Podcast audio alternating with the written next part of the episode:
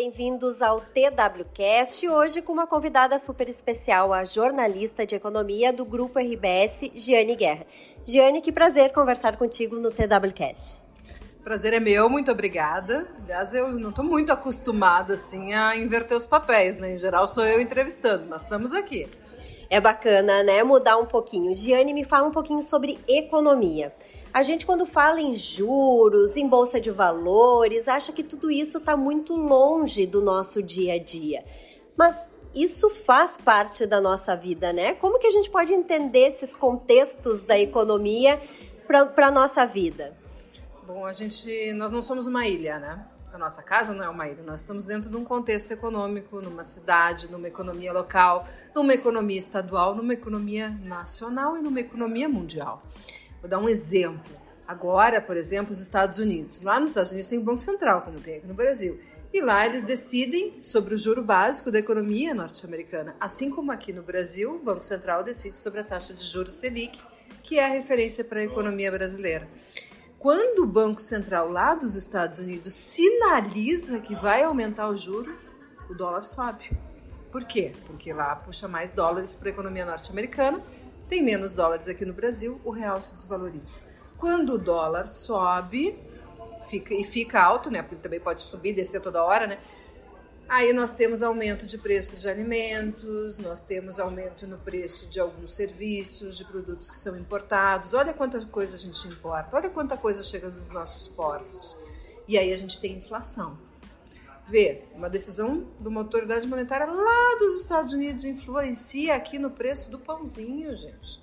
Então, assim, tá tudo interligado. Por mais que pareça que não, tá tudo interligado na economia. E é por isso que quem consegue prestar atenção no que está acontecendo, se prepara melhor, toma decisões melhores na sua empresa, na sua profissão, no seu emprego e também no orçamento da sua família, no orçamento de casa.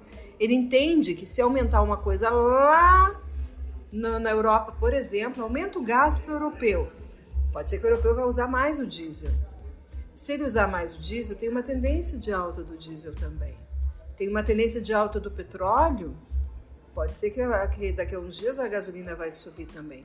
E aí, com isso, ele tem capacidade de se organizar para o momento em que quem não acompanha a economia vai ficar sabendo do aumento, que é quando ele chega e vai lá abastecer. Conhecimento, planejamento, então, são duas palavras que a gente tem que ter no nosso dia a dia. Isso, conhecimento ele é essencial para um bom planejamento. Quanto mais a gente tem noção do que está por vir do que está acontecendo, a gente consegue fazer previsões melhores. As previsões nos ajudam a organizar a casa. Por exemplo, sabe que vai que tem alguma coisa que vai influenciar no, no preço do arroz.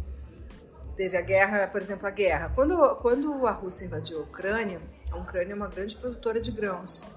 Primeira coisa que eu pensei, isso vai disparar o preço das commodities, vai disparar o preço do grão no mercado internacional. Quando aumenta o preço do grão, tu tem impacto no, exterior, tem impacto aqui também, porque o produtor, né, ele vai decidir por quem paga mais. Então, para tu ficar com a comida aqui, tu tem que pagar mais também. Então, por isso que a gente tem essa influência quando aumenta os preços das commodities. Parece que é uma coisa só de noticiário uh, setorial, né? E não é, tem influência na gente também. Então, ah, vai aumentar o preço do, do, do trigo. Então, assim, se der, compra mais farinha. Né? Se der, compra mais. Pão é difícil, né? Da gente armazenar, mas compra mais farinha. Vai aumentar o preço do arroz. Olha, um fardo de arroz no cantinho da dispensa em casa, por que não, né? Então, isso, essas são medidas pequenas, são exemplos pequenos e simples do dia a dia que a gente consegue usar para cuidar das, do orçamento familiar. E quem conduz um negócio, então, e é, é, mais, é mais importante ainda, porque tu está mexendo com valores maiores. De outro ponto, a gente trabalha numa empresa, muitos daqui que estão nos ouvindo trabalham numa empresa, né? E qual é o negócio dessa empresa? O negócio da empresa onde eu trabalho, ele está sendo beneficiado, ele está sendo prejudicado pelo momento econômico, pelo que está acontecendo na economia. O que vem por aí na economia vai prejudicar ou vai melhorar o, o negócio da empresa onde eu trabalho, da empresa que me emprega? Pode ser que o meu emprego amanhã ou depois esteja em jogo numa decisão que a empresa venha a tomar em relação ao seu quadro de funcionários. Pode ser que a empresa esteja passando por um momento delicado e quem sabe eu possa ajudar nesse processo daqui a pouco eu me torno mais necessário para a empresa onde eu trabalho. Entende? Assim como tudo que acontece na economia, quem tem conhecimento, quem consegue projetar, consegue tomar atitudes e decisões antes. E aí sai na frente. E é interessante, né, então, que a gente também aproveite que essas informações hoje elas estão bem disponíveis. A gente pode procurar veículos de comunicação confiáveis, sites confiáveis, para se informar, se antecipar e se planejar. É, eu sou suspeita, né? Porque sou jornalista de economia e acho que informação é um investimento. Exatamente por isso, porque eu acho que uma pessoa bem informada consegue se projetar, se destacar, se uh, prever uh, as coisas antes. Então eu considero um investimento, acho a informação essencial. Mas digo de novo, sei que sou suspeita, mas eu defendo e bato nessa tecla. E outra coisa, né? Desconhecimento, uma população desinformada uh, é, é, é o campo fértil para as pessoas é, para ser margem de manobra, né? Então, assim, tem uh, as pessoas bem informadas, elas conseguem cobrar melhor dos seus representantes, elas conseguem tomar decisões melhores, elas conseguem que a economia da casa delas, da empresa onde elas trabalham, do negócio delas, que a economia uh, ela consiga driblar adversidades. Tá? E o que, que a gente pode prever ou pensar né, para os próximos meses aqui no Brasil? A gente sabe né, que estamos em época de colheita de soja, que também movimenta bastante a economia, mas tem também questões de inflação, enfim, o que, como é que a gente pode já antecipar né, os próximos movimentos da economia? A gente tem no agronegócio aí segundo ano consecutivo de estiagem.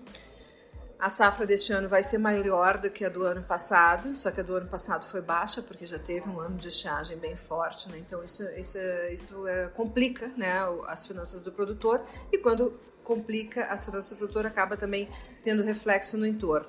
Mas o produtor, vou dizer assim, estiagem vai ter sempre. Tem tido com frequência, e cada apesar de ser aos trancos e barrancos, o produtor tem buscado alternativas, né? E tem tido uma pressão de governos e das entidades setoriais para a gente avançar em irrigação. Então, acho que quero crer que nós teremos uh, uh, novidades interessantes nisso aí. Uh, mas também, pelo que eu tenho visto, está se falando que não são todas as regiões que foram muito afetadas. Então, tem regiões que foram que, que, que vão ter uma boa colheita de soja, né? Milho é mais complicado, tá, tendo, tá tentando trazer milho de fora do estado subsidiado.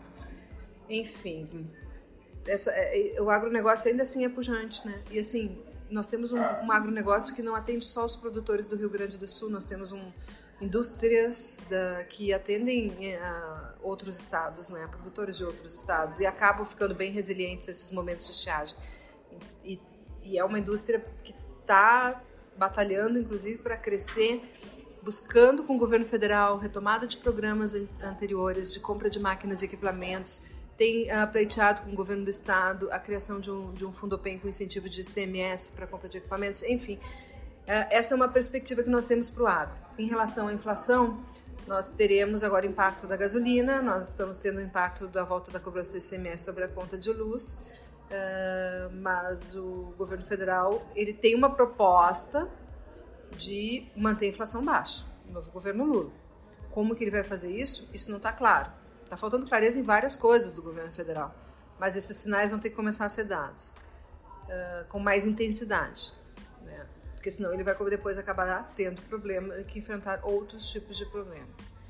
Mas uh, Dá para sair aí também uma proposta do governo federal para as contas públicas. Isso é um bom sinal, pode ser um bom sinal para controle de inflação. E aí, se nós tivermos a inflação controlada, o Banco Central vai decidir reduzir a taxa de juros, o que é muito bom para as empresas venderem, para as empresas investirem. Eu sei que tem muita empresa com, com investimento na gaveta, esperando que o cenário, o cenário fique mais claro.